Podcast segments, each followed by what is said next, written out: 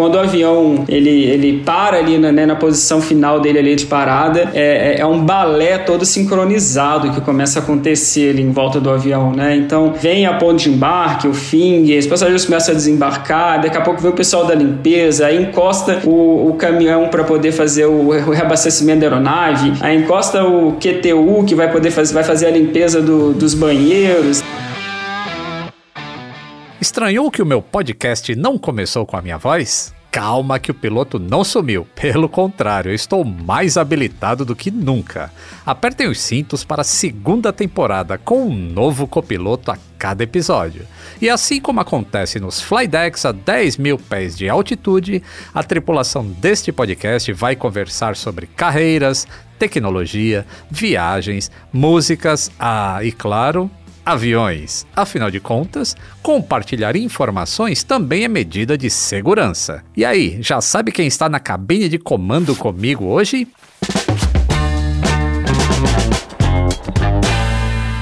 Atenção passageiros, eu sou o comandante Lito Souza, bem-vindos a bordo da segunda temporada. A cada voo, uma nova configuração de cabine para uma viagem divertida e restauradora. Pois é, minha vocação é consertar coisas. E um bom papo repara muita coisa, não é mesmo?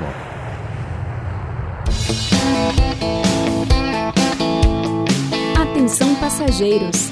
Ideias em modo avião.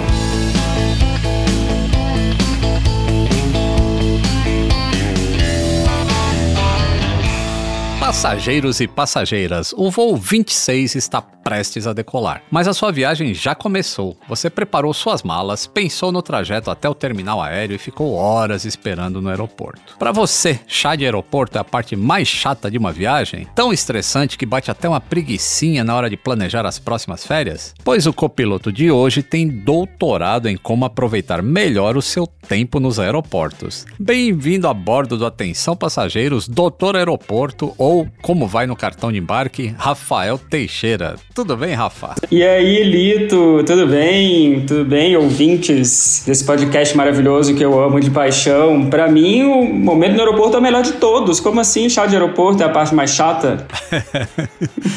Para quem não conhece, o Rafael ele é turismólogo com mestrado e doutorado em engenharia de transportes e criador do blog Papo de Aeroporto. Quando você escolheu turismo como carreira, já tinha planos para trabalhar com aviação? Lito, confesso que a aviação já corria um pouco ali nas minhas veias, eu já gostava bastante de aviação, mas eu não tinha voado ainda, você acredita? Quando eu comecei a fazer a faculdade de turismo, eu nunca tinha entrado em um avião. Eu já tinha ido em aeroporto quando criança para ficar vendo os aviões, é, minha tia me levava, meus pais, enfim. Mas eu nunca tinha entrado no avião quando eu resolvi fazer turismo. Mas eu confesso que é, com certeza foi algo que era algo que me chamava atenção na profissão de turismólogo, era a possibilidade de um dia vir trabalhar é, com aviação ou estar mais próximo da aviação. E foi justamente na graduação, durante a graduação, que eu fiz o meu primeiro voo, que foi um voo com a Gol do Galeão para, para Curitiba, com conexão em Congonhas. É. Foi o meu primeiro voo, foi durante a graduação de turismo, e aí depois nunca mais parei, né? e você já se imaginou no comando de um avião? No comando de um avião, olha, Lito, nós já temos aquele vídeo, né, que nós fomos desafiados aquele dia lá na Azul a fazer aqueles três pousos lá no simulador. É engraçado. Eu acho que eu gosto mais do lado terra do que do lado ar, sabia? É. Eu adoro o avião e tudo mais, é óbvio, adoro viajar, adoro voar, mas se fosse pensar assim para trabalhar mesmo, eu acho que eu gostaria de trabalhar muito mais dentro de um aeroporto, vendo toda a, a loucura que é aquela operação ali do dia a dia, do que de estar dentro de um cockpit, assim, verdadeiramente. É claro que dá de vez em, de vez em quando bate, né? Aquela, aquela coisinha, aquele interessezinho assim, putz, será? Entrar aí para um aeroclube, sei lá, fazer alguma coisa, fazer as minhas aulas. Mas aí não sei, vontade, aquela vontadezinha que dá e passa. Acho que eu prefiro mesmo estar tá no, no, lado terra ali, controlando as operações. Ou seja, você já se imaginou então no comando de um aeroporto. Exatamente, exatamente. Eu adoro, tem um ambiente que eu adoro, Lito, é CCO de aeroporto. Para quem não sabe o que é CCO, Centro de Controle Operacional, aquele lugar que a gente vê um monte de, de tela assim na frente, com as câmeras do aeroporto, com todas as informações sobre o aeroporto, todos os voos que vão chegar, os voos que vão sair, onde cada uma dessas aeronaves vão ficar estacionadas estacionadas, enfim, tem todas as informações, tudo controlado ali. Aquele para mim é um, é um. Parece uma sala de cinema, é como eu me sinto quando eu tô no, num CCO de um aeroporto, sabe? É, aqui no Brasil, os, esses aeroportos que são administrados pela Infraero, eles costumam estar assim sob uma gestão mais tradicional, a maneira de gerir o aeroporto ali, fazer a gestão. Já as concessionárias uhum. privadas, elas procuram ver o passageiro como um cliente, inclusive para uhum. aumentar as receitas não, não relacionadas diretamente ao voo ou aviação, né? Então eu queria começar esse papo falando mais sobre essa diferença de gestões. Existe mesmo? Você enxerga assim também? Lito, eu enxergo sim. Enxergo bastante dessa forma e não atribuo isso é, a uma incompetência da Infraero ou uma incompetência dos profissionais da Infraero. Eu acho que a gestão da Infraero ela sempre foi muito é, é, amarrada politicamente, né? O, todo o processo da Infraero sempre foi todo muito burocrático, né? Então, se você quer colocar alguma coisa diferente no aeroporto, você tem que ir lá fazer uma licitação, né? Passar por todo aquele processo licitatório e tal, uhum. para poder ter algo diferente no aeroporto. E por ser um órgão público, né, administrado pelo governo, então tinha-se realmente muito essa visão do, do passageiro ali enquanto usuário do transporte aéreo, né, enquanto usuário do aeroporto, e não se, não se, se conseguia trabalhar muito bem esse lado mais comercial, a, a, dar ao aeroporto esses usos mais diferenciados, coisas que a gente começou a ver no Brasil a partir do momento que os aeroportos começaram a ser concedidos, né? Principalmente porque vieram empresas com uma expertise muito grande lá de fora e onde isso já era uma realidade, né? Você que também está acostumado a viajar sabe, a gente vai lá para fora, os aeroportos são grandes centros comerciais, né? Realmente Sim. eles são administrados como grandes centros comerciais. Né? O, o, passageiro ele não é visto como usuário, ele é visto como um cliente,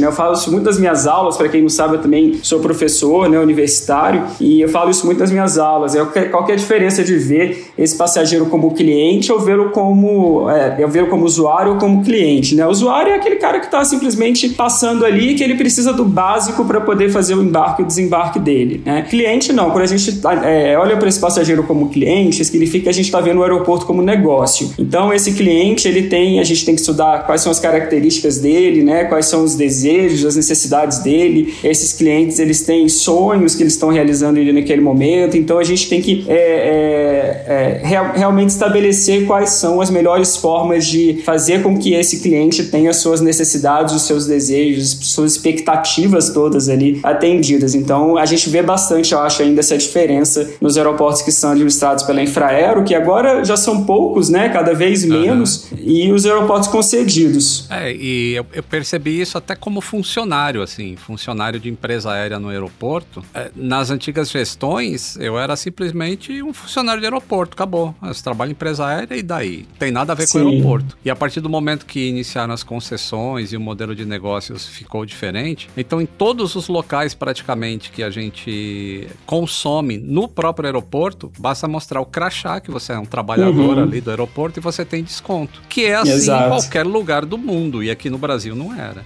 Exatamente, era algo restrito aos funcionários da Infraero, né? Geralmente, os funcionários da Infraero tinham desconto, mas os, e os funcionários de todas as outras empresas, né? Porque a gente sabe que o aeroporto é uma comunidade ali gigantesca que você tem é, é, funcionários de um monte de empresa trabalhando ali, não só as empresas Sim. aéreas, né? Empresas de handling, empresas de catering, é, manutenção, enfim, tem de tudo ali dentro do aeroporto. Aham. Uhum. E o. Você você fez, se eu não me engano, foi do aeroporto do Galeão. Você publicou um artigo sobre o Galeão, que foi uhum. estudo de caso para você fazer o doutorado, né? E o, o, o aeroporto do Galeão, ele tá subutilizado no momento, né? Ele tá ocioso, Sim. porque é incrível falar que ele tá com excesso de capacidade. Exato. Uh, porque não tem demanda e, e, o que é uma pena. Mas qual foi a sua análise assim em relação à administração do Galeão? Eu gosto do pessoal de marketing do Galeão, viu? Vou falar a verdade sim, aqui. Sim, eu também gosto bastante do pessoal de marketing de lá. É, aquele artigo que eu publiquei especificamente, é, a gente estava analisando as estratégias de branding dele deles, né? Então, branding, para quem é leigo e não sabe do que eu tô falando, é, tô falando da construção da imagem do aeroporto, né? Tô falando da marca do aeroporto. E aí existe uma série de elementos que compõem essa, essa marca do aeroporto e que estão relacionados diretamente à experiência que a gente tem no aeroporto. Então, a variedade dos estabelecimentos comerciais, por exemplo, compõem a marca, compõem a experiência do, do aeroporto. A oferta de voos que ele tem, a qualidade do Wi-Fi, é, a oferta de alimentação, tudo isso vai compondo essa, essa experiência e vai, vai compondo essa imagem que a gente vai criando do aeroporto. Né? E aí a gente fez então um estudo de caso ali do Galeão. É, esse artigo, na realidade, foi publicado até junto com uma, uma ex-aluna minha, foi fruto do TCC dela, a partir depois da minha, da minha tese de doutorado. E, e a gente chegou a, uma, a umas conclusões bem interessantes, porque a gente foi percebendo a análise, na verdade, o objetivo era entender se aquilo que o aeroporto colocava em prática era percebido pelo, pelo cliente, pelo passageiro, conforme o aeroporto gostaria que o passageiro percebesse né? Então, ó, a gente é, tem essa prática aqui em termos de selecionar quais são os estabelecimentos comerciais que a gente vai ter no Galeão, porque a gente quer que o passageiro perceba que ele está na cidade do Rio de Janeiro. Então, por isso a gente tem é, um espaço do Duty Free, que é o espaço Copacabana, outro é o espaço Ipanema. A gente tem marcas que são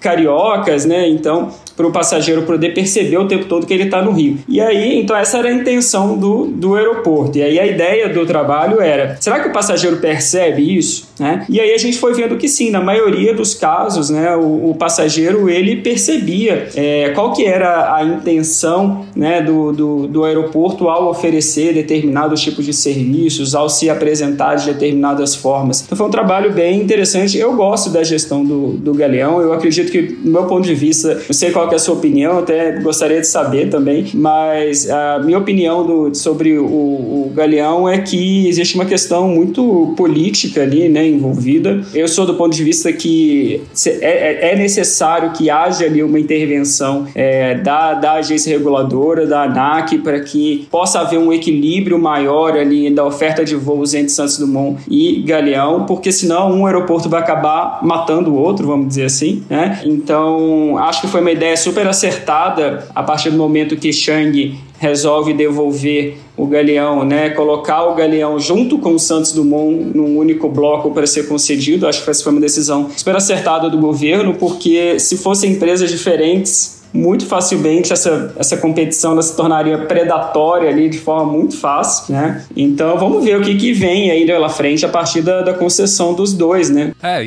é eu, eu acho que o estado em que o estado do Rio de Janeiro está contribui muito para esse o estado uhum. que o Galeão, né, está. Uh, porque não tem jeito. Uh, do mesmo jeito que um aeroporto ele faz uma cidade nascer e prosperar, uma cidade também ou um estado falindo vai fazer o aeroporto também ir por água Exato. abaixo, né? E você já visitou aí mais de 60 aeroportos pelo mundo. É, alguns aí. Pretendo visitar muitos mais ainda, por favor. você tem ideia de qual, assim, olhando nesses que você visitou, você poderia falar assim, pô, esse aqui é extremamente lucrativo. Só, só de ver, assim, o, o que o aeroporto apresenta para o cliente. Qual, qual seria? É, eu, não, eu, não, tenho dúvida dessa, dessa resposta e, e é o melhor do mundo e eu, eu vou sempre citá-lo em várias respostas, eu acho, porque é exemplo de, de modelo de negócio e de, de realmente enxergar o aeroporto como negócio, que é Singapura, né? Então, vem ganhando, não sei, nos últimos, sei lá, 10 anos consecutivos aí como melhor aeroporto do mundo. E você vê o tempo todo cifrão, cifrõezinhos rolando ali o tempo inteiro, né? Os caras, eles pensam em diversas estratégias para fazer o aeroporto ser lucrativo, né? O negócio ali deles o tempo todo é fazer as pessoas, é claro, terem uma experiência maravilhosa no aeroporto, mas ao mesmo tempo consumirem, né? Então, eles têm programa de fidelidade do aeroporto, por exemplo, né? Da, da, assim como a gente tem programa de fidelidade das companhias aéreas, eles têm programa de fidelidade do aeroporto. Você vai consumindo nas lojas do aeroporto, vai acumulando uma pontuação, como se fosse uma milhagem ali dos programas de milhagem das companhias aéreas. Depois você pode trocar por, por produtos. Você também pode participar de, de, uma promoção que eles têm lá duas vezes por ano, que você concorre a um milhão de dólares de, de Singapura. Duas vezes por ano eles fazem isso. Então, é realmente uma visão totalmente é. comercial, assim, né? E, e é o melhor do mundo. Além de ter essa visão comercial, eles oferecem o serviço que precisa ser oferecido de fato, né? Que é o serviço voltado para aviação, com uma excelência também absurda, né? Então eles conseguem ter um equilíbrio muito bom entre, entre tudo isso. E é sensacional. Você já foi para Singapura? Não, não conheço Singapura ainda. Ai, vamos marcar, Lito, pelo amor de Deus, vamos para Singapura. Fazer uma collab lá, né? Vamos fazer uma collab. Eu fui, a última vez que eu fui foi maravilhoso. Eu entrei em contato com eles, consegui é, fazer um tour super legal lá com eles, consegui criar um conteúdozinho bacana lá também. Então eles são é bem assim, abertos e bem receptivos também.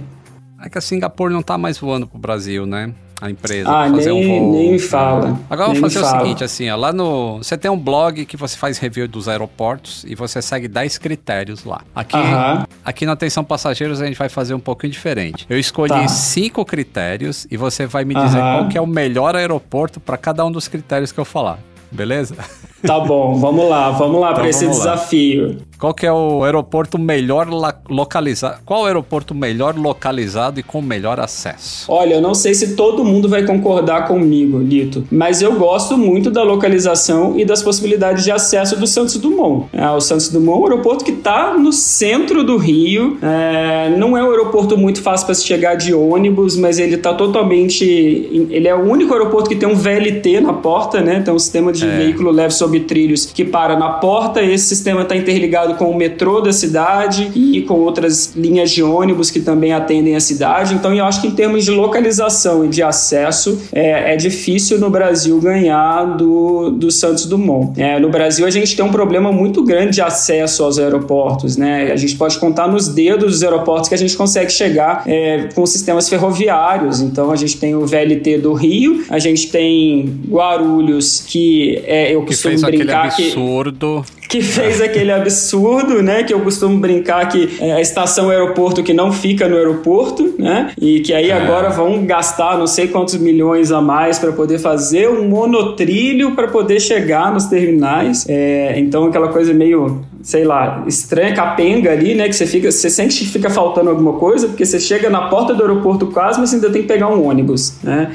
É, um absurdo. É, é, um absurdo que foi feito. E o tempo todo que levou para poder fazer o que, que eles fizeram lá em Guarulhos. É, e aí tem o que? Acho que Recife, né? Tem uma estação de metrô que fica próxima, também não fica no aeroporto propriamente, já fica próxima. É, então é, a gente tem uma dificuldade muito grande de acesso no, nos aeroportos brasileiros. Então, quando você pega um, um, exemplo desse, que você tem um VLT que para exatamente na porta do terminal de embarque, então para mim é, é o melhor, mais bem localizado, melhor acesso.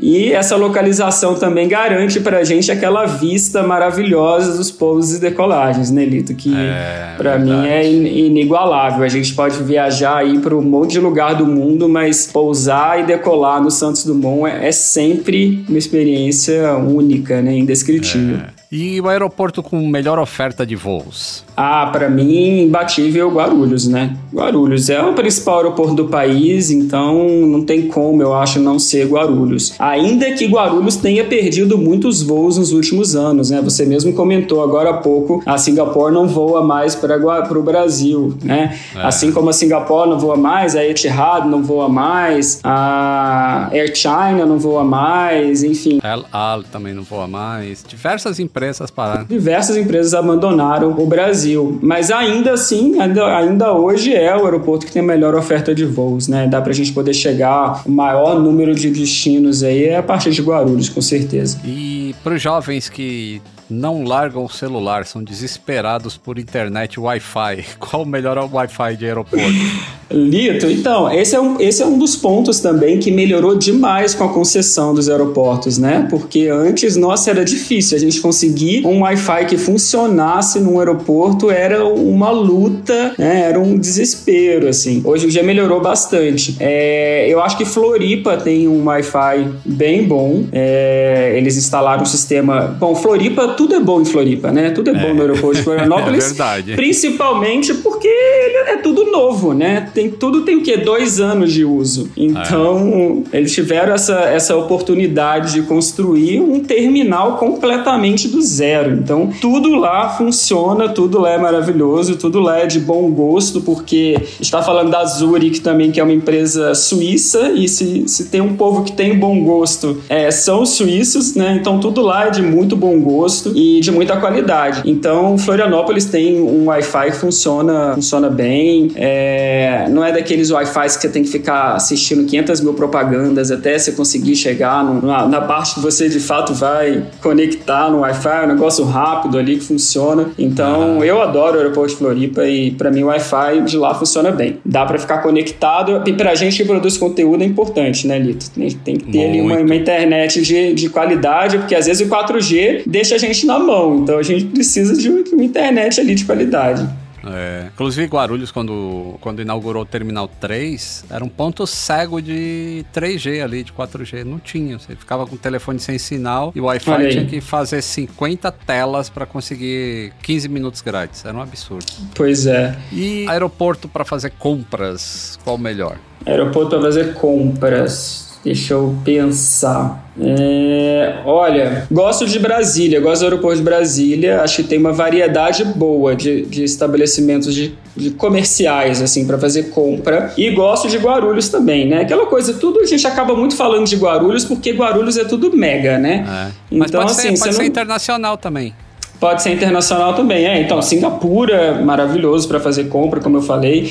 Tem Dubai. programa de fidelidade e tudo mais. Dubai, que é o maior duty free do mundo né, que é uma coisa também é, absurda. É, aqui no Brasil, outros aeroportos que eu gosto são justamente, de novo, Floripa e Confins. Por quê? Porque eu defendo muito essa coisa da regionalidade dentro do aeroporto, de trazer aquilo que é regional, daquilo que é local para dentro do aeroporto. Eu amo o aeroporto que faz isso, porque eu acho que isso traz identidade pro, pro aeroporto, eu acho isso sensacional. Então, tanto Floripa quanto o Aeroporto Internacional de BH né? Que o pessoal lá não gosta que a gente fala com fins mais, é Aeroporto Internacional de BH, né?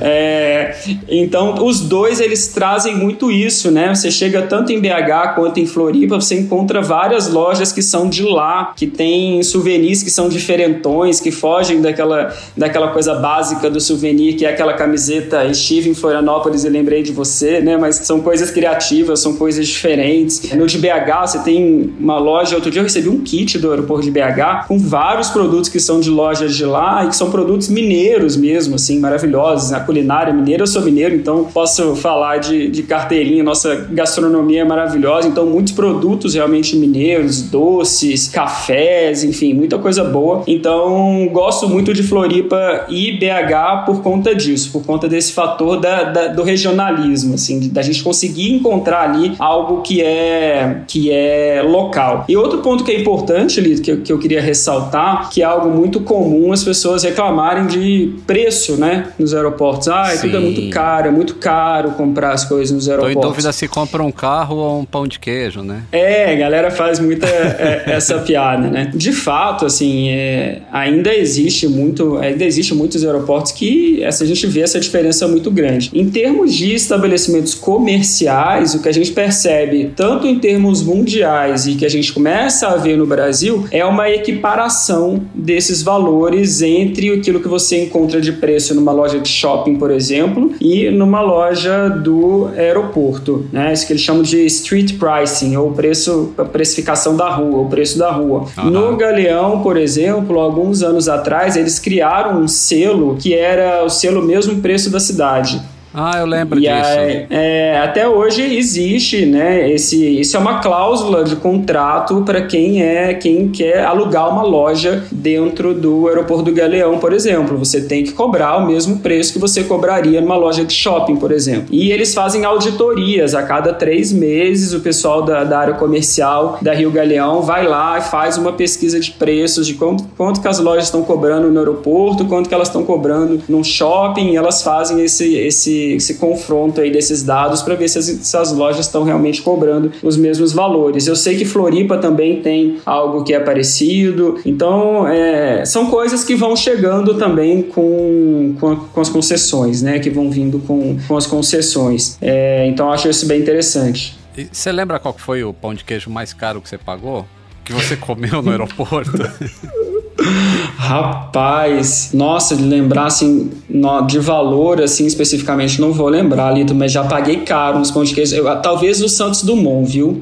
Talvez o Santos Dumont. Me lembro que quando eu morava no Rio, eu pegava muito ponte aérea e às vezes eu pegava ponte aérea cedinho, deixava para tomar café, ainda, ainda não era esperto nas milhas, ainda não tinha acesso às, às salas VIPs, não tinha o cartão de crédito certo e aí deixava às vezes para tomar um café no, no, no, aeroporto Santos Dumont. Nossa, e aí eu lembro que era né, um cafezinho e um pãozinho de queijo, sei lá, 30 reais, 20 e tantos reais, era uma coisa absurda. Eu acho que foi no Santos Dumont. É, realmente é, é surreal, né? Surreal.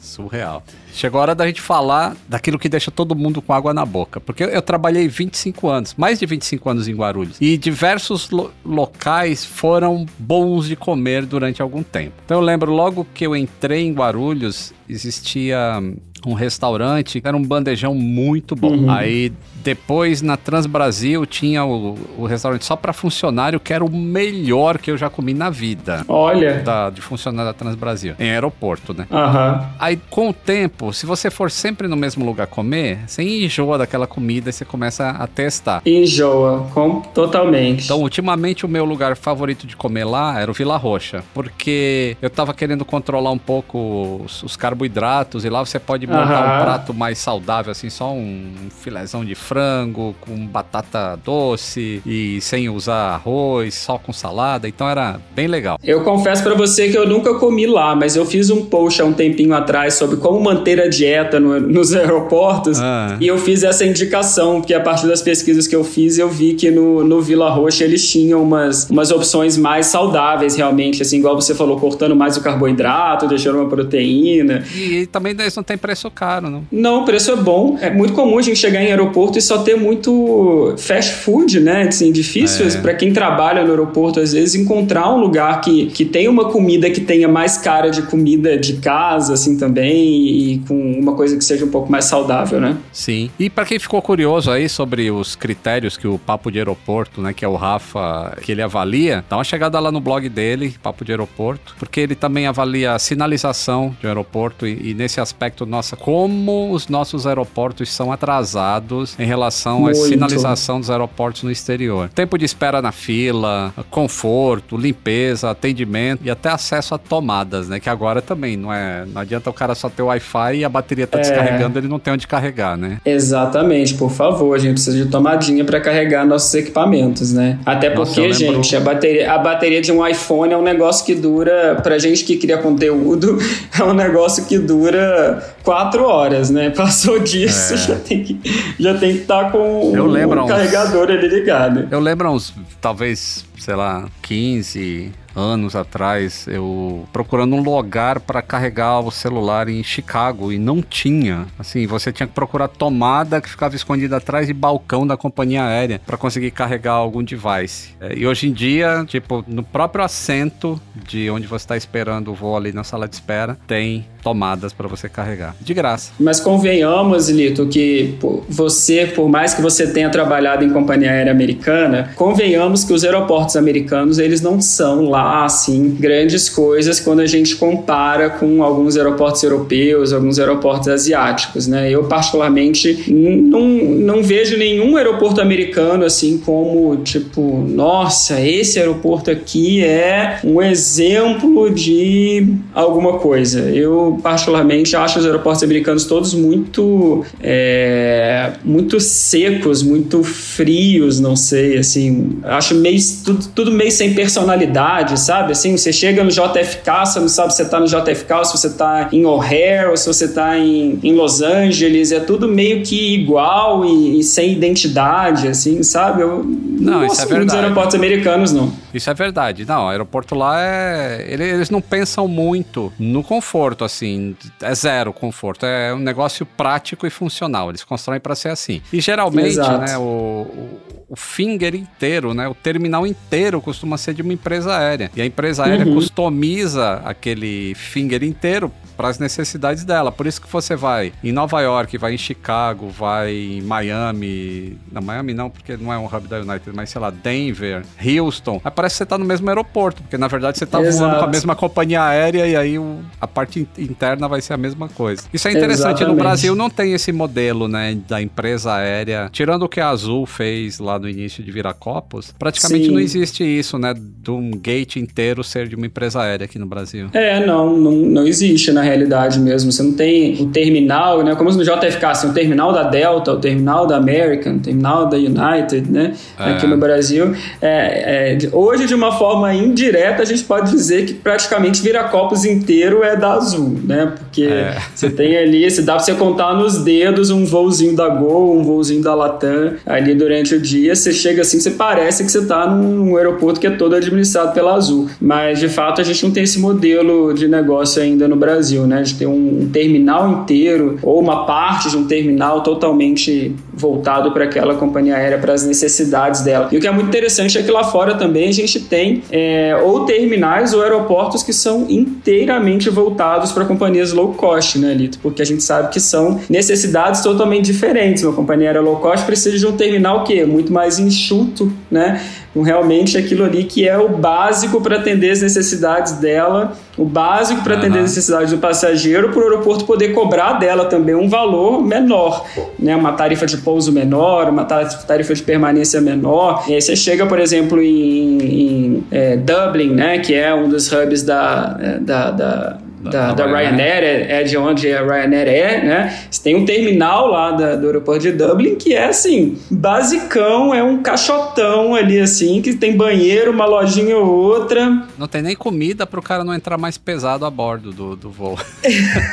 é mais ou menos por aí. E para ir para fazer o cara gastar a bordo, né? Para o cara comprar a comida a bordo, não gastar em solo. Então, lá fora já, já tem isso, né? E, e falando em conforto assim, você já dormiu em aeroporto ou já já tomou banho em aeroporto? Já dormi, já tomei banho. Dormi há pouco tempo, inclusive, no aeroporto de Brasília. É, eu tinha um voo que saía seis da manhã do aeroporto de Brasília e eu tava morando em Brasília, né? E eu falei, gente, seis da manhã, eu tenho que estar o quê? Quatro e meia, cinco no máximo no aeroporto. Então eu vou pra sala VIP, vou chegar lá na sala VIP por volta de dez e meia e vou ficar por lá, vou comer, depois de manhã eu tomo um banho e lá eles têm na sala VIP uma, um quartinho quartinho reservado também que dá para você passar algumas horas ali, se não tiver mais ninguém querendo ficar. Então já dormi lá, já dormi no aeroporto de Abu Dhabi, também numa, numa sala VIP. E tomar banho, eu amo tomar banho em aeroporto, Lito. Amo é. tomar banho em aeroporto. Ah, mas em sala VIP é fácil, né? É, não, é, em sala VIP, exatamente. Eu, eu desconheço, eu acho que Abu Dhabi é o único aeroporto que eu já vi que tem chuveiro fora da sala VIP. Ah, tem é. chuveiro no, no banheiro público mesmo, assim, no banheiro ali para geral. Tem chuveiro no, no, aeroporto de Abu Dhabi. Mas eu, eu, geralmente, quando a gente pega esses voos, essas viagens muito longas, né, com conexão, é, um banho é aquela coisa que salva ali no meio, né? Você é. tem ali entre um voo e outro, você toma aquele banho, você dá uma revigorada e tá pronto para voar mais, mais 12 horas, né? E tem também alguns lugares que tem um, um negócio interessante, que até o, o Estevam, outro dia, nosso amigo Estevam, mostrou em algum aeroporto que ele tava, que é tipo um casulo, que eles chamam de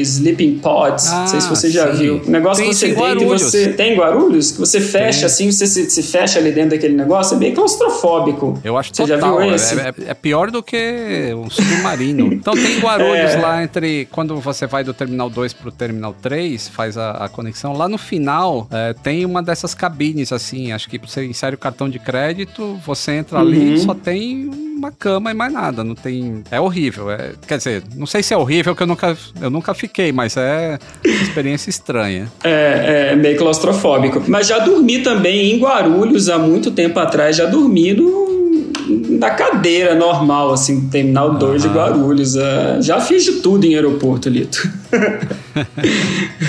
e o, ah, quando a gente fala de aviação no canal, aviação é extremamente complexa. Uhum. Isso faz com que o conteúdo nunca acabe, porque tem sempre pessoas perguntando ou tendo dúvidas sobre o processo de voar. Uhum. Isso acontece também no, no lado terra, na parte do aeroporto. O que, que perguntam mais em relação ao aeroporto? É bagagem, porta de embarque? Que, quais são as perguntas mais comuns que os passageiros fazem? Não, total, Lito. Tem sempre coisas pra gente trabalhar, porque, é, como eu falei lá no início, né, que eu adoraria trabalhar num aeroporto justamente porque são tantos processos complexos acontecendo ali o tempo inteiro, né, que é realmente algo que, que me encanta, assim, é um conteúdo que é quase que inesgotável, realmente. Mas, assim, perguntam de tudo, eu acho, desde perguntas mais básicas, como, ah, qual que você acha que é a melhor opção para chegar no aeroporto X, ou é, o que, que tem para fazer no aeroporto Y, até perguntas talvez um pouco mais complexas, como, ah, como que o aeroporto define em qual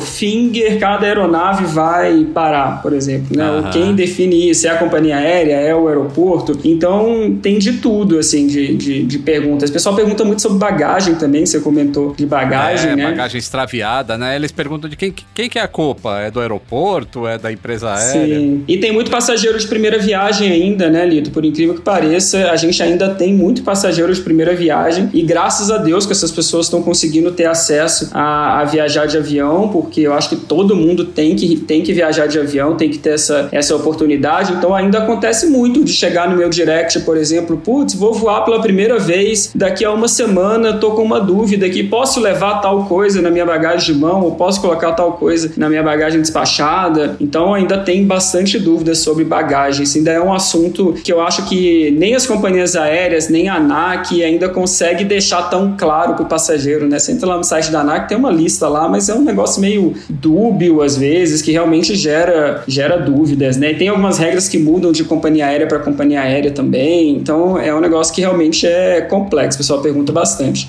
É, tem também a questão, né, de quanto tempo eu chego antes do voo, Sim. para não perder o voo. E aí tem diversas variáveis, né? Assim, você tá com bagagem? Não tá. Já fez check-in online? Não fez. Uhum. É voo internacional, é voo nacion... doméstico. Então tem. Exato. As variáveis são gigantescas. E até o próprio aeroporto também, né? Porque se é um aeroporto menor, é aquele aeroporto que você consegue chegar no portão de embarque rapidinho, né? Agora, você vai para Guarulhos, você vai para Brasília, que seu voo tá, sai lá do último, do, do, último portão de embarque na ponta lá do, do, satélite, você tem que caminhar 20 minutos, às vezes, para poder chegar no, no, no, portão de embarque, né? Então, até qual é o aeroporto é algo que impacta é, no tempo que a pessoa vai, ter que chegar antes, né? Do, do aeroporto. E essa complexidade toda é algo que me fascina, assim, eu acho que é algo sensacional, é, é muita coisa acontecendo ao mesmo tempo. Eu costumo falar que quando o avião ele, ele para ali na, né, na posição final dele ali de parada, é, é um balé todo sincronizado que começa a acontecer ali em volta do avião, né? Então vem a ponte de embarque, o finger, os passageiros começam a desembarcar, daqui a pouco vem o pessoal da limpeza, aí encosta o, o caminhão para poder fazer o, o reabastecimento da aeronave, aí encosta o QTU que vai poder fazer, vai fazer a limpeza do, dos banheiros, né? Que vai tirar é. todo, todo o xixi, todo o número 2 que tá lá no, no, reservatório dos banheiros do avião, enfim. É um balé todo sincronizado que vai acontecendo ali em volta do avião, que tem que acontecer de uma forma muito ajustada, né? Para que uhum. o negócio aconteça. Então é muito legal. É, as pessoas não têm ideia da complexidade. Sim. E, é, por exemplo, muita gente reclama, ah, está gigantesca essa fila aqui para passar no raio-x. Mas as próprias pessoas não se conscientizam que ela vai passar ali, então ela não tem que estar tá com nada metálico no corpo, tem uhum. que tirar o notebook ou o tablet de dentro da bolsa. E as pessoas não. Aí chega, ela deixa para tirar isso lá na hora. Pô, já vai tirando o cinto Exatamente. na fila, tira o cinto, já vai preparadinho, chega lá, só põe na bandeja e passa. E aí Exato. Faz, eu, por exemplo, eu já pego, mundo, né? eu já pego o celular, já coloco dentro da minha, da minha mochila, geralmente eu tô com mochila, já pego o celular, põe dentro da minha mochila, já pego meu relógio, põe dentro da mochila, porque aí eu não preciso ficar lá na hora tirando. Já, se eu tô com o notebook na fila mesmo, eu já abro minha mochila, já pego o notebook, já fico com ele na mão. Mas é isso, a galera espera chegar lá no, no, no, no equipamento de raio-x para poder começar a tirar os equipamentos, ou então deixa passar com alguma coisa que teria que ter tirado da, da bagagem. E você falou do notebook, né?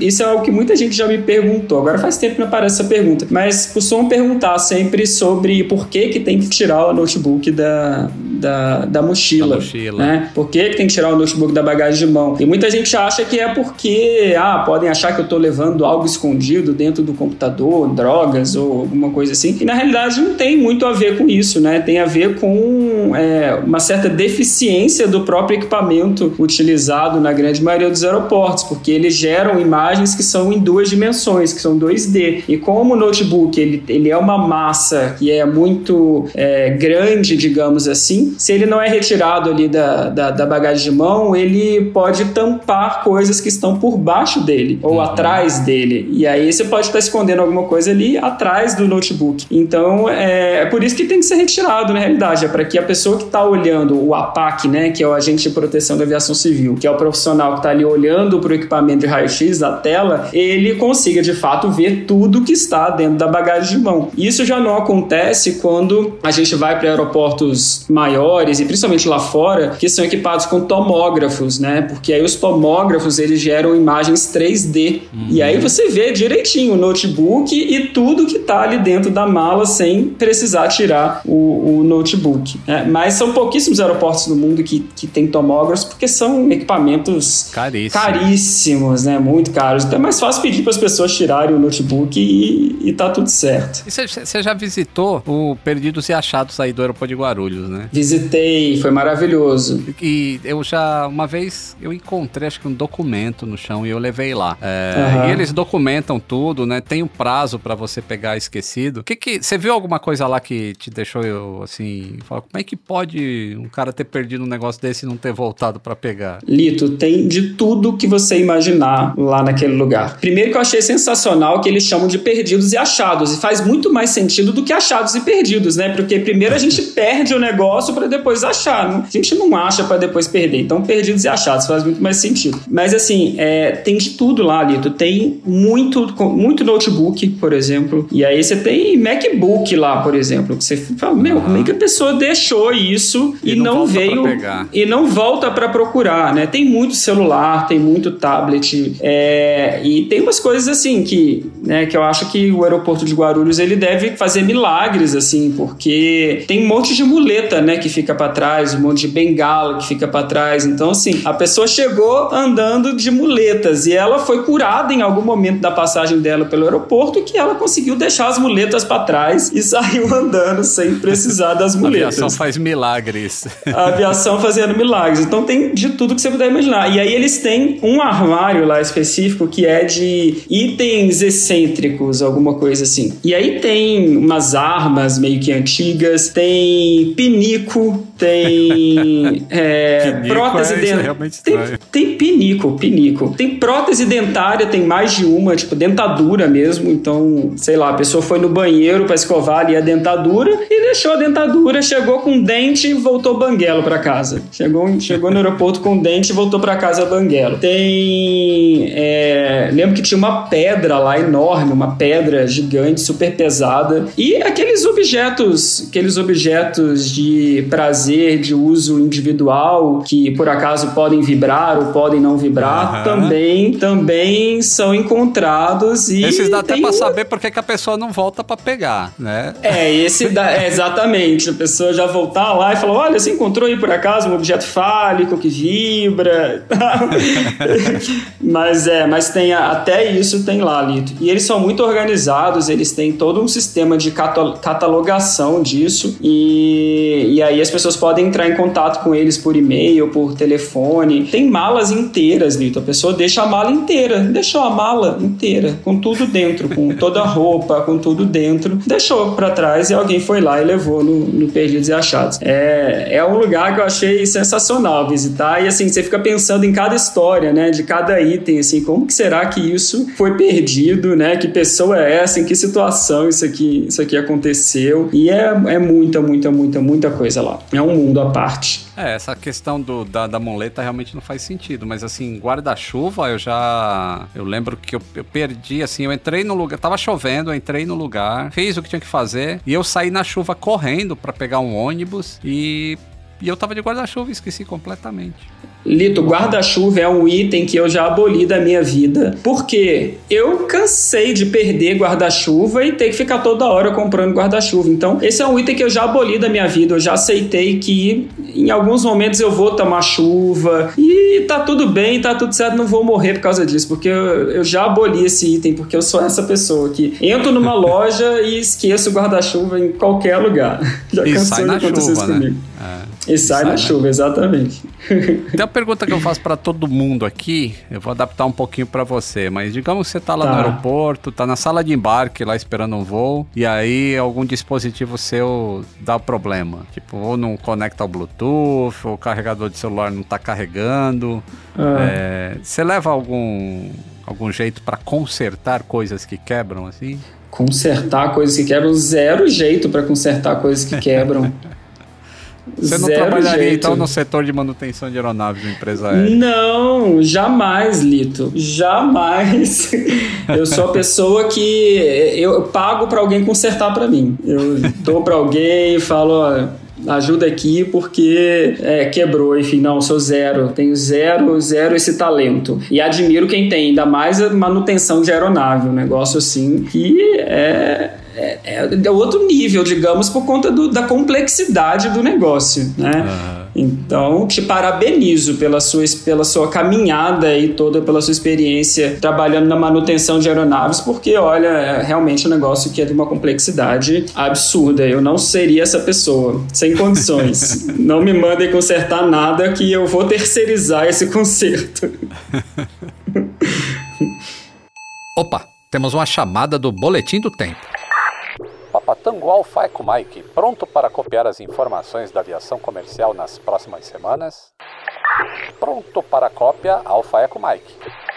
Em 2017, a ANAC mudou as regras de franquia de bagagem. Desde então, as companhias aéreas podem cobrar pelo despacho de bagagens no porão, tanto para voos nacionais quanto para voos internacionais, com autonomia para definir o modo e valor da cobrança. A diretriz também mudou o peso da bagagem de mão, que foi ampliado de 5 para 10 quilos. Nesses últimos 5 anos, o preço da franquia de bagagem duplicou. Hoje em dia, tem companhias que cobram até 100 160 reais pela primeira mala de até 23 quilos. Pagar a taxa com até 48 horas de antecedência costuma reduzir o custo em até 50 reais. Em voos internacionais, a partir da terceira bagagem, o custo pode subir para 650 reais por item. No final de abril, a Câmara Federal aprovou o despacho de mala grátis, levando a votação para o Senado, o que deve acontecer ainda em maio, já que a sua validade é até 1 de junho. Em sua versão original, a medida provisória do voo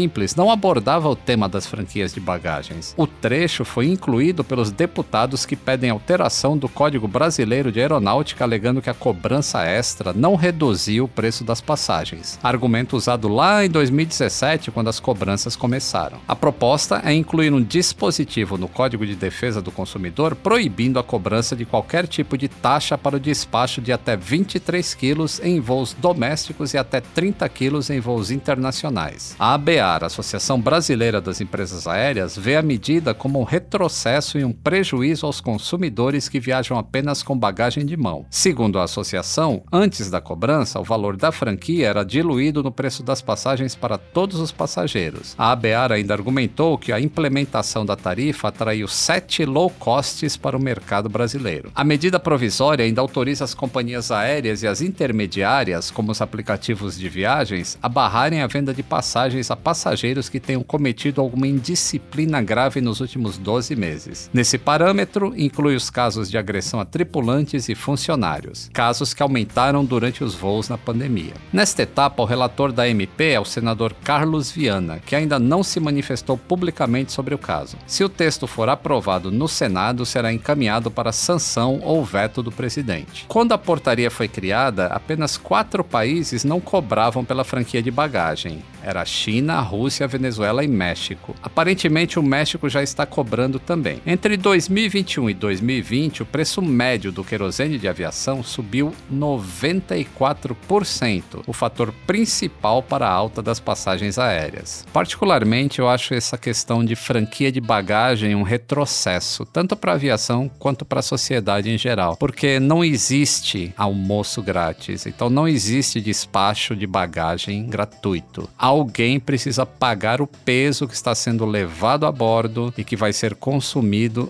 em combustível. Portanto, as pessoas que levam pouca bagagem são as que mais vão ser penalizadas. E o preço da passagem não vai cair, mesmo que o Senado aprove o despacho gratuito de bagagem. Agora vamos às notícias curtinhas, as ponte aéreas. Pela primeira vez, o Conselho Internacional de Aeroportos, o ACI, realizou um evento no Brasil. O ACI Airport Day Brasil aconteceu na última terça-feira, no Aeroporto Internacional de Guarulhos, reunindo os principais executivos executivos do segmento aeroportuário, autoridades da aviação civil e especialistas em meio ambiente, tecnologia e mobilidade urbana. O tema do encontro foi o desenvolvimento sustentável e os principais desafios socioambientais do setor, com palestras sobre a meta do setor de emissão de zero de carbono até 2050, tráfico ilegal de vida silvestre, gestão eficiente de resíduos, adoção de combustíveis sustentáveis e análises do panorama atual do transporte aéreo no Brasil, América Latina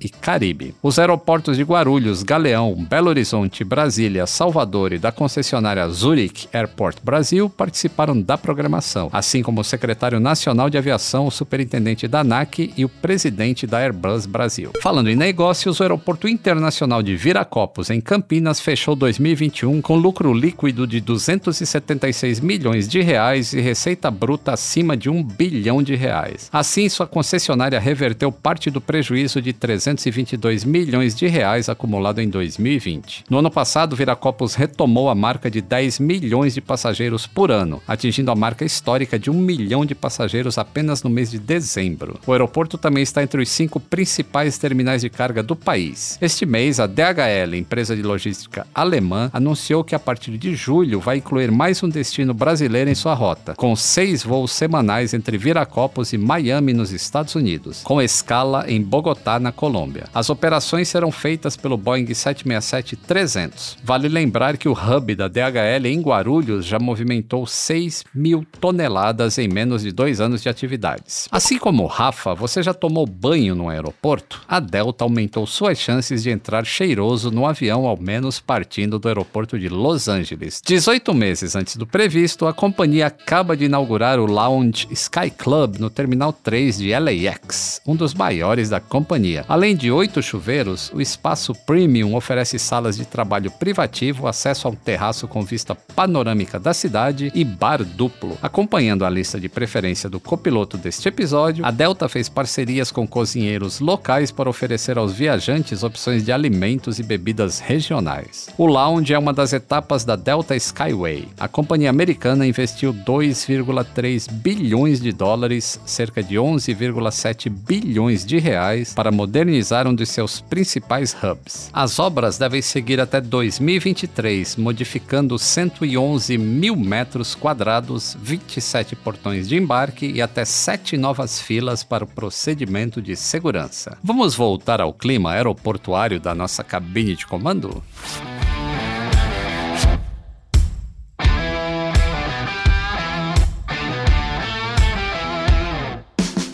Estamos de volta à cabine de comando com o copiloto Teixeira de Castro. Rafa, você está numa fase mais turbulenta ou só voando em céu de brigadeiro? Olha, Lito, eu tô numa fase meio turbulenta, porque eu tô mudando de cidade, eu tava de em estado, Brasília, né? voltando para Minas, né? Então, tô numa fase meio turbulenta. É, é porque se a gente tá num podcast, não dá para mostrar para os ouvintes aí, porque nesse momento a minha casa tá assim, é só, são só caixas espalhadas por todos os lados. Eu ainda tô sem cama, eu tô praticamente num acampamento aqui dentro desse apartamento. Então, no momento eu tô numa fase meio turbulenta. Mas a gente gosta de aviação, a gente gosta de uma turbulência, né, Lito? Turbulência faz uhum. parte da vida, faz parte do voo. Parte do voo. Né?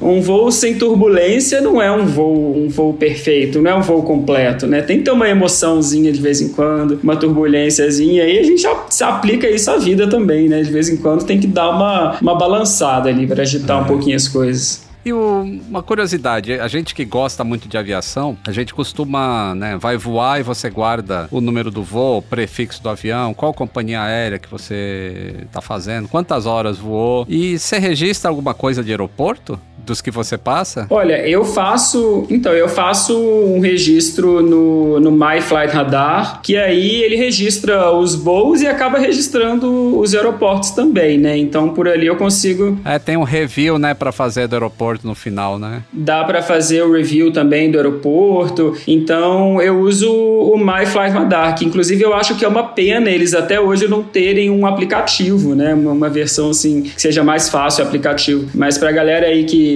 que, que, ainda não conhece, né? Todo mundo deve conhecer o, Fly, Radar 24, mas eles têm o my.flyradar24.com, que é onde você consegue fazer essa catalogação toda dos seus voos, você coloca todas as informações e ele te dá um monte de estatísticas, né? De milhas voadas, quantas vezes você já deu a volta no mundo, enfim. E aí ali também eu consigo ter acesso a informações de quantas vezes eu passei pelo aeroporto de Guarulhos, quantas vezes eu passei pelo aeroporto de Miami. Então tem essas informações catalogadas lá também também no, no, no Flight Radar. Você sabe qual aeroporto você passou mais tempo desde sempre? Mais tempo desde sempre, você diz assim, que eu fui mais vezes ou que eu já passei mais tempo esperando o voo, por exemplo? Mais, te é, mais tempo dentro do aeroporto mais tempo dentro do aeroporto, eu acho que foi justamente o de Abu Dhabi que eu comentei com você que eu dormi é, no aeroporto. Porque é, eu morei na Austrália em 2013 eu fiz parte do meu doutorado numa universidade na Austrália, em Gold Coast, na Austrália. E naquela época a Etihad voava né, para o Brasil. E eu tinha uma amiga que era comissária da Etihad, Alessandra, e maravilhosa. E, e ela me colocou no benefício dela, de, da Etihad. Então uhum. era maravilhoso, porque eu, eu fazia da Austrália para o Brasil por 300 dólares. E com, então eu voava geralmente da Gold Coast para Sydney, de Sydney para Abu Dhabi, Abu Dhabi e Guarulhos. Uhum. E teve justamente essa vez que na verdade eu estava indo de Guarulhos para Sydney. E, bom, para quem não sabe, quando a gente voa com benefício da companhia aérea, a gente voa em stand-by, né? Dito que foi funcionário Sim. de companhia aérea uma vida inteira, sabe o que é a aventura de estar em stand-by. Você nunca sabe se vai embarcar ou não, né? Essa é a verdade. É, é, é, aquela tensão, você fica sempre ali conversando com a Nossa Senhora de stand-by, ali mantendo, fazendo aquela oração ali para poder é, embarcar. E aí é, a Etihad, naquela época, ela não confirmava o trecho completo. Então eu embarcava em Guarulhos e eu não sabia se eu ia embarcar de Abu Dhabi para Sydney.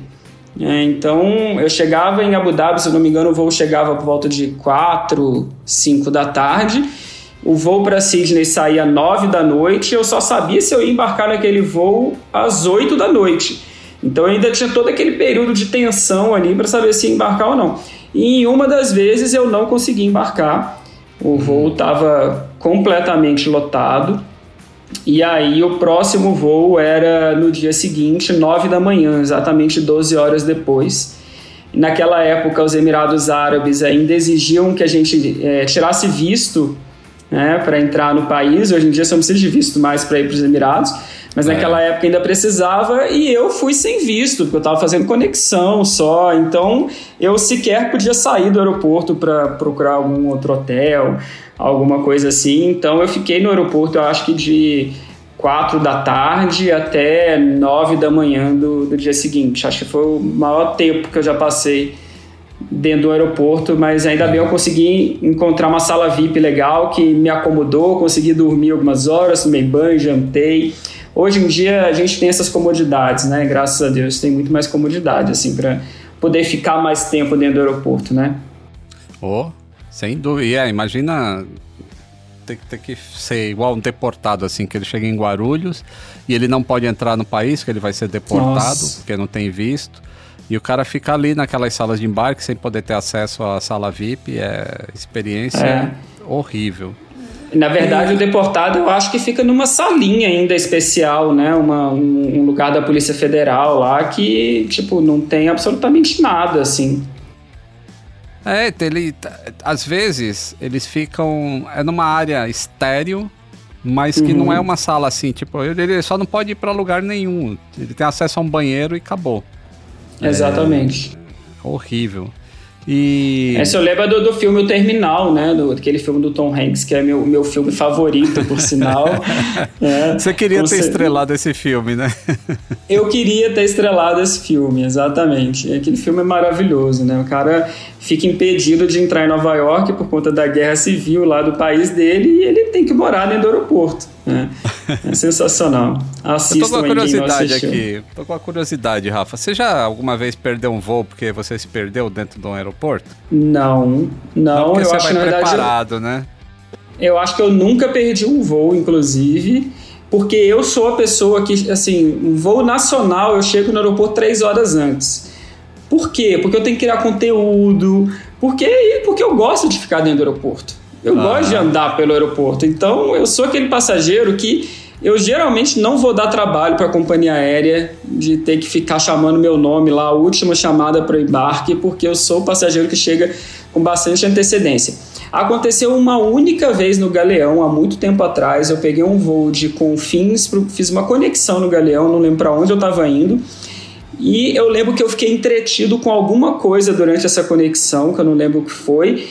E eu me perdi no horário, e foi a única vez, eu acho, na vida que chamaram meu nome no, no alto-falante do aeroporto. Era a última chamada para o embarque. Então, imagina, eu estava numa conexão que eu tinha bastante tempo para poder pegar o voo, mas eu fiquei rodando o aeroporto e uhum. me perdi ali da, da hora. Mas nunca perdi um voo, ainda bem, ainda bem. Eu ia eu ia até te perguntar o que, que você fica ouvindo nos fones de ouvido quando você está no aeroporto esperando o voo, mas na verdade você não fica, você está produzindo sempre conteúdo, então não fica escutando nada, né?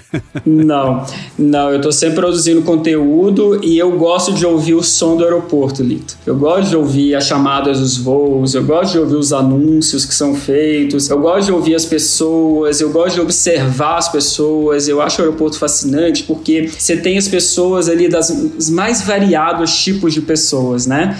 E aí, com os mais variados comportamentos, desde aquele cara que tá, é, que é um frequentador já usual do aeroporto e que para ele ele tá ali como se ele estivesse em qualquer outro lugar, até aquela pessoa que às vezes não voa sempre, que tá ali fascinado ou que tá meio perdido. Você tem gente que tá ali porque tá feliz da vida, que tá indo viajar, que tá indo fazer a viagem dos sonhos dela, mas também tem gente que tá ali nervosa, com raiva, porque fez uma reunião, uma reunião, uma, uma viagem de trabalho e deu tudo errado Uhum. Você tem gente que tá ali triste pra caramba porque às vezes tá indo viajar porque tem alguém que tá com problema de saúde na família, alguém que faleceu. Então, assim, eu acho que é uma riqueza tão grande de histórias, de emoções e de, de pessoas mesmo, assim. Eu acho que tem um, um autor, né, de um livro que é o Alain de Botton, que é suíço. É, ele escreveu um livro que chama A Week at Heathrow, Uma Semana em Heathrow. E ele, então, eu não sei se ele foi contratado por Heathrow para fazer isso ou se foi uma ideia dele, ele passa uma semana sentado numa mesa no Terminal 5 do aeroporto de Heathrow e ele começa a. Ele é filósofo e tal, e ele começa a viajar em cima das coisas que ele está observando ali, né, do cotidiano do aeroporto. E ele tem uma frase que ele fala que se um dia ele precisasse levar um, um, um cidadão do planeta Marte, né, um marciano, para poder conhecer de toda a nossa variedade humana, terrena, né, das nossas nossas emoções, das nossas tecnologias, da nossa paixão por viajar, enfim, de toda a nossa variedade de tudo que, que nos faz humanos, ele levaria essa pessoa para o aeroporto. É, ele, ele fala isso, ele levaria esse habitante de Marte para o aeroporto, porque é lá que a gente encontra tudo isso no mesmo lugar. Toda a diversidade, né? É. Toda a diversidade aglomerada, né? Essa palavra a gente usou muito durante a pandemia, mas todo mundo aglomerado ali nesse mesmo ambiente, né?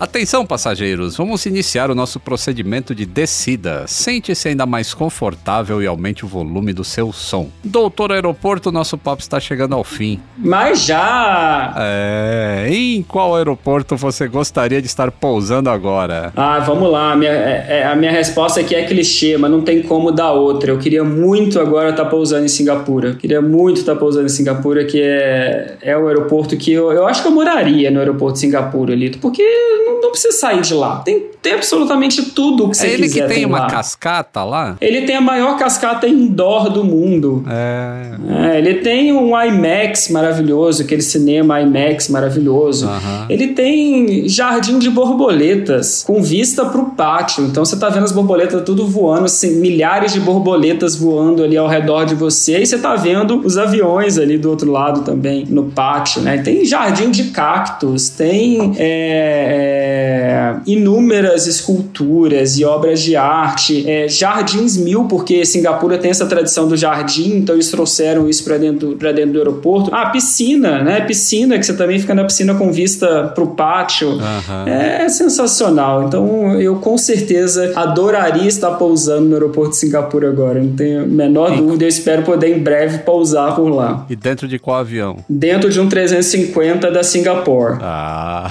muito bem. ハハハハ。Que o 350 é o meu, meu crushzão, meu avião favorito. Ah, que legal. Eu não voei muito nele pra ter certeza de que ele é o meu favorito. Eu já fiz voos internacionais com ele, mas o 787 tá ali também em matéria de conforto e nível de ruído. É... Sim, sim. Gosto muito dos dois. Sim, gosto muito dos dois também. Rafa, muito obrigado aí por ter aceitado bater um papo Imagina. com a gente aqui no Atenção Passageiros. Pessoal, quem quiser conhecer aí o trabalho do Rafa, ele tá no Instagram aí como Papo de Aeroporto. E tem Isso o blog aí. também, é só digitar aí Papo de Aeroporto. E é isso, Rafa. Só digitar no Google que acha a gente. Lito, queria É. agradecer demais, foi uma honra né, participar do, do seu podcast. Estive algumas vezes com você, mas eu acho que eu nunca te disse isso pessoalmente, né? Você, claro, sempre foi uma inspiração muito, muito grande para mim. Eu acho que para todo mundo que cria conteúdo sobre aviação, você é uma referência, você é uma inspiração. Então, obrigado também por abrir caminhos aí para nós que somos criadores de conteúdo. Com certeza, muitos caminhos que a gente hoje consegue trilhar foram abertos por você. Então, obrigado por essa abertura de caminhos aí, por ser essa inspiração pra gente e pelo convite também. E galera que não me conhece, gente, segue lá que a gente vai bater um papo legal sobre aeroportos. Valeu, Rafa. Um abraço. Um abraço, valeu, Lito. Atenção, passageiros, chegamos ao nosso destino. Toda quinta-feira, um novo voo te aguardando no Globoplay e em todas as plataformas de áudio digital. Antes de desembarcar, não se esqueça de seguir o podcast no Spotify ou na Amazon Music, assinar na Apple Podcasts, se inscrever no Google Podcasts e Castbox ou favoritar na Deezer. Assim você não perde o check-in para o próximo Atenção Passageiros. Para mais histórias de aviação, me encontre no YouTube, Instagram, Twitter ou TikTok, sempre como Aviões e Músicas. Atenção Passageiros é uma experiência de áudio criada por Aviões e Músicas em parceria com a Globoplay e coprodução com a Movie ID Filmes. Eu, Lito Souza, apresento cada um desses voos, com a coordenação de Mila Seidel e assistência de produção de Ana Beatriz Reis. Ivo Duran é o produtor executivo. Camila Lourenço faz o roteiro e produção, e Pedro Augusto faz a captação e edição de áudio. Até a próxima cabine! Tem sugestão de convidado? Deixe um comentário no meu Instagram, aviões e músicas.